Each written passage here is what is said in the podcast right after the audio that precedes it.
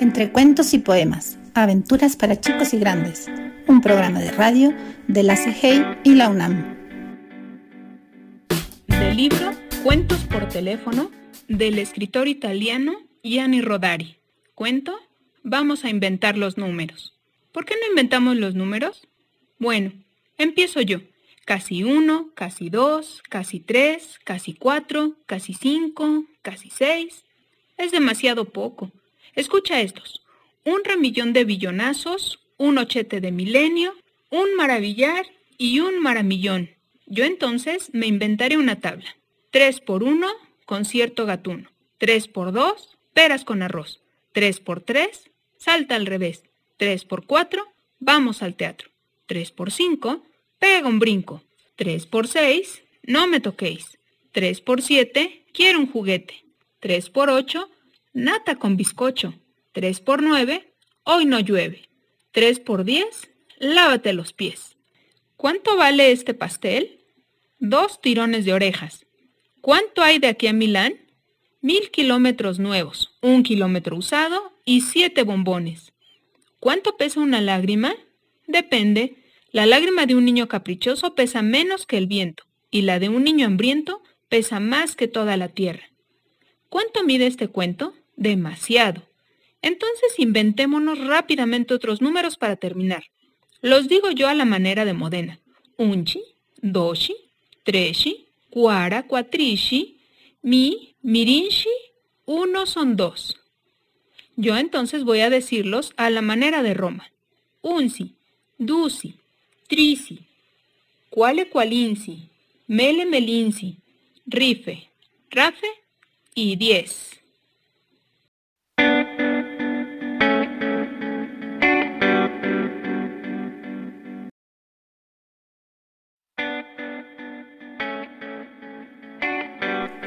Entre cuentos y poemas, aventuras para chicos y grandes, un programa de radio de la CIGEI y la UNAM. Esta semana seguimos escuchando a Yanni Rodari. ¿Alguna vez te has comunicado de forma secreta con un amigo? Imagina que tu casa tuviera puertas y paredes de helado. ¿Qué harías? ¿Sabes cuánto pesa una lágrima? ¿Cómo te sentirías si te hablara un gato viajero? Descubre las respuestas escuchando estos cuentos divertidos. Gianni Rodari se convirtió en uno de los mejores escritores para niños. Sus cuentos, novelas y poemas representan un giro renovador en la literatura infantil. En 1970 recibió el premio Andersen, considerado como el Nobel de la Literatura Infantil y Juvenil. Su libro Gramática de la Fantasía, Introducción al Arte de Contar Historias, es referencia obligada para los profesionales que aman la lectura. Bruf Brav, un cuento de Gianni Rodari. En un tranquilo patio, dos niños estaban jugando a inventarse un idioma especial para poder hablar entre ellos sin que nadie más los entendiera. Brief brav, Dijo el primero. brav brov. Respondió el segundo. Y soltaron la carcajada. En un balcón del primer piso había un buen viejecito leyendo el periódico. Y asomada a la ventana de enfrente había una viejecita ni buena ni mala. ¡Qué tontos son esos niños! dijo la señora. Pero el buen hombre no estaba de acuerdo. A mí no me lo parecen. ¿No va a decirme que ha entendido lo que han dicho? Pues sí, lo he entendido todo. El primero ha dicho, qué bonito día. El segundo ha contestado, mañana será más bonito todavía. Y la señora hizo una mueca, pero no dijo nada, porque los niños se habían puesto a hablar de nuevo en su idioma. Maraki Barasbaski Pipirimoski. Dijo el primero. Proof. Respondió el segundo. Y de nuevo los dos se pusieron a reír. No va a decirme que ahora los ha entendido, exclamó indignada la viejecita. Pues ahora también lo he entendido todo. Respondió sonriendo el viejecito. El primero ha dicho, qué felices somos por estar en el mundo. Y el segundo ha contestado, el mundo es bellísimo. Pero, ¿acaso es bonito de verdad? insistió la viejecita. Brief, proof, brav. respondió el viejecito. Voces de Gaby Morales y Sergio Robles.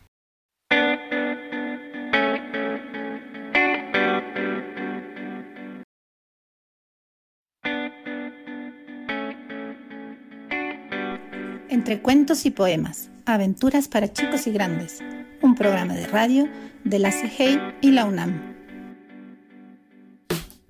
De Gianni Rodari, Cuentos para jugar. El gato viajero. Una vez subió un gato al tren que va de Roma a Bolonia. Gatos en el tren siempre se han visto. Generalmente dentro de un cestito en una caja con algún agujero para respirar.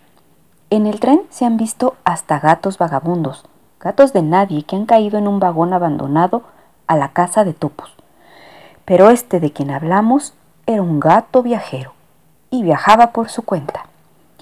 Llevaba una cartera negra bajo el brazo, como un abogado, pero no era un abogado, era un gato. Usaba gafas como un contable miope, pero no era un contable y veía estupendamente. Llevaba el abrigo y el sombrero como un galán, pero no era un galán, era un gato. Entró en el compartimento de primera clase, echó el ojo a un sitio libre junto a una ventanilla y se sentó. En el compartimento ya habían tres personas. Una señora que iba a Arezzo a ver a una hermana, un comendador que iba a Bolonia por negocios y un jovencito que no se sabía dónde. La entrada del gato suscitó algunos comentarios. La señora dijo, ¡Qué gato tan mono! Viaja solo como un hombrecito. El comendador dijo, esperemos que no tenga pulgas. Pero no ve que está limpio. Esperemos que... Bueno, querida señora, yo soy alérgico a los gatos. Esperemos que no me pegue el catarro. Pero si no tiene catarro, ¿cómo se lo va a pegar? A mí me lo pegan todos, apreciable señora. Me lo pegan hasta los que no lo tienen. ¿Te has adelantado para guardarle el sitio a tu dueña? ¡Qué vocecita tan bonita! ¿Qué habrá dicho? El jovencito habló por primera vez. Ha dicho que no tiene dueños. Es un gato libre y soberano. ¡Qué interesante! Es decir, un gato vagabundo, observó el comendador. Esperemos que no me contagie el sarampión. ¿El sarampión? exclamó la señora. Pero si los gatos no tienen sarampión, y además es una enfermedad que se da de niño. Querida señora, yo no la he tenido de niño. ¿Sabe que es más peligroso si se tiene de mayor? El tren se puso en marcha y al cabo de un rato pasó el revisor. Billetes, billetes, señores. La señora abrió el bolso. Uy, el billete, a saber dónde lo habré metido. Espere, espere, tiene que estar por aquí. Uy, sí. Ah, menos mal. Gracias, señora. ¿Y el billete del gato? Pero si el gato no es mío. ¿Es suyo, señor? Solo faltaría eso. Estalló el comendador. No puedo aguantar a los gatos. Me hacen subir la tensión. El gato tampoco es mío, dijo el joven. Es un gato que viaja por su cuenta. Pero tiene que llevar billete. No le despierte, que duerme. Es tan gracioso, mire qué morrito. Morrito o no, tengo que picarle el billete. Chit, chit, chit, hacia la señora. Menino, menino, ¡ea! Vamos, mira quién está. El gato abrió un ojo detrás de otro y maulló. ¡Miau! ¡Miau!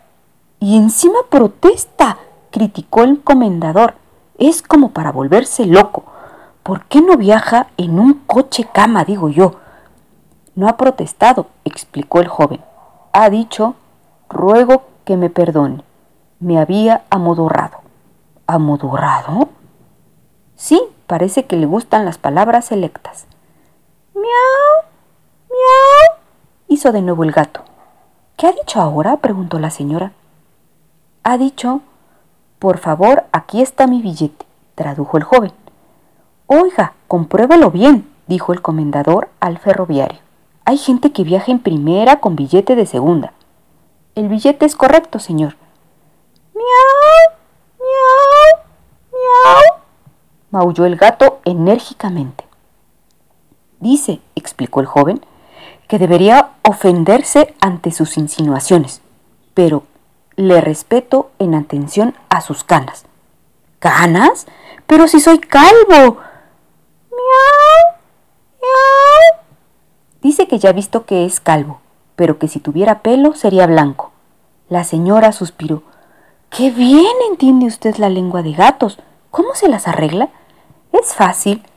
Basta con prestar mucha atención. ¡Miau! ¡Miau! Pero cuánto habla este gato, gruñó el comendador. No se calla ni un momento. ¿Qué ha dicho? ¿Qué ha dicho? preguntó la señora. Ha preguntado si les molesta el humo. ¿Qué va, menino? Nada de eso. Uy, mire, me ofrece un cigarrillo. ¡Qué bien enciende! Parece de verdad. Quiero decir, parece un auténtico fumador. Sí, fuma, es un fumador, refunfuñó el comendador. ¿Qué quería que fuese? ¿Un cazador de leones? ¡Miau! ¡Miau! Ha dicho, hermoso día. Ayer no fue tan bonito. Esperemos que mañana sea tan bonito como hoy. ¿Van lejos, sus señorías? Yo voy a Venecia por asuntos de familia. Primer final. Si descubre que el gato es un ventríloco, predigistador e ilusionista, todo lo ha hecho él. Segundo final. Se descubre que el gato no es un verdadero gato, es un gato robot, un juguete de lujo que se pondrá a la venta las próximas navidades. Tercer final. Aún no existe, pero sería bonito que algún día se pudiera hablar realmente con los animales, si no con todos, por lo menos con los gatos. El final del autor. También aquí me gusta más el final que aún no existe. Siempre estoy a favor del futuro. Narró Lisette Zamora.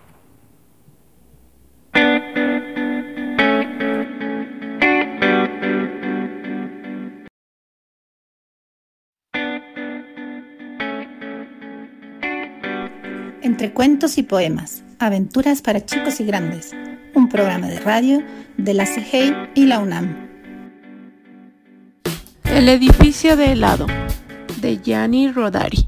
Una vez en Bolonia, hicieron un edificio de helado, en la mismísima Plaza Mayor, y los niños venían de muy lejos para darle una chupadita. El techo era de nata, el humo de las chimeneas de azúcar en algodón, las chimeneas de fruta confitada. El resto, las puertas, las paredes y los muebles, todo era de helado.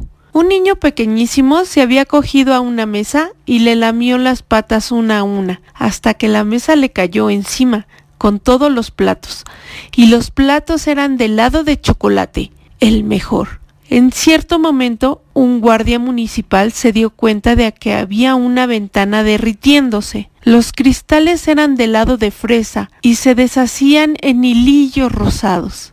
¡Rápido! gritó el guardia. ¡Más rápido todavía! Y venga, todos a lamer más rápido, para que no se echara a perder ni una sola gota de aquella obra maestra. Un sillón, imploraba una viejecita que no lograba abrirse paso entre la muchedumbre. Un sillón para esta pobre vieja. ¿Quién va a traérmelo? Que sea con brazos si es posible. Un generoso bombero corrió a llevarle un sillón helado de crema, y la pobre viejecita empezó a lamerlo precisamente por los brazos. Aquel fue un gran día, y por orden de los doctores nadie tuvo dolor de barriga. Todavía hoy, cuando los niños piden otro helado más a sus papás, estos dicen suspirando, Claro, hombre, para ti sería necesaria una casa entera, como aquella de Bolonia. Vos, Wendy Padilla.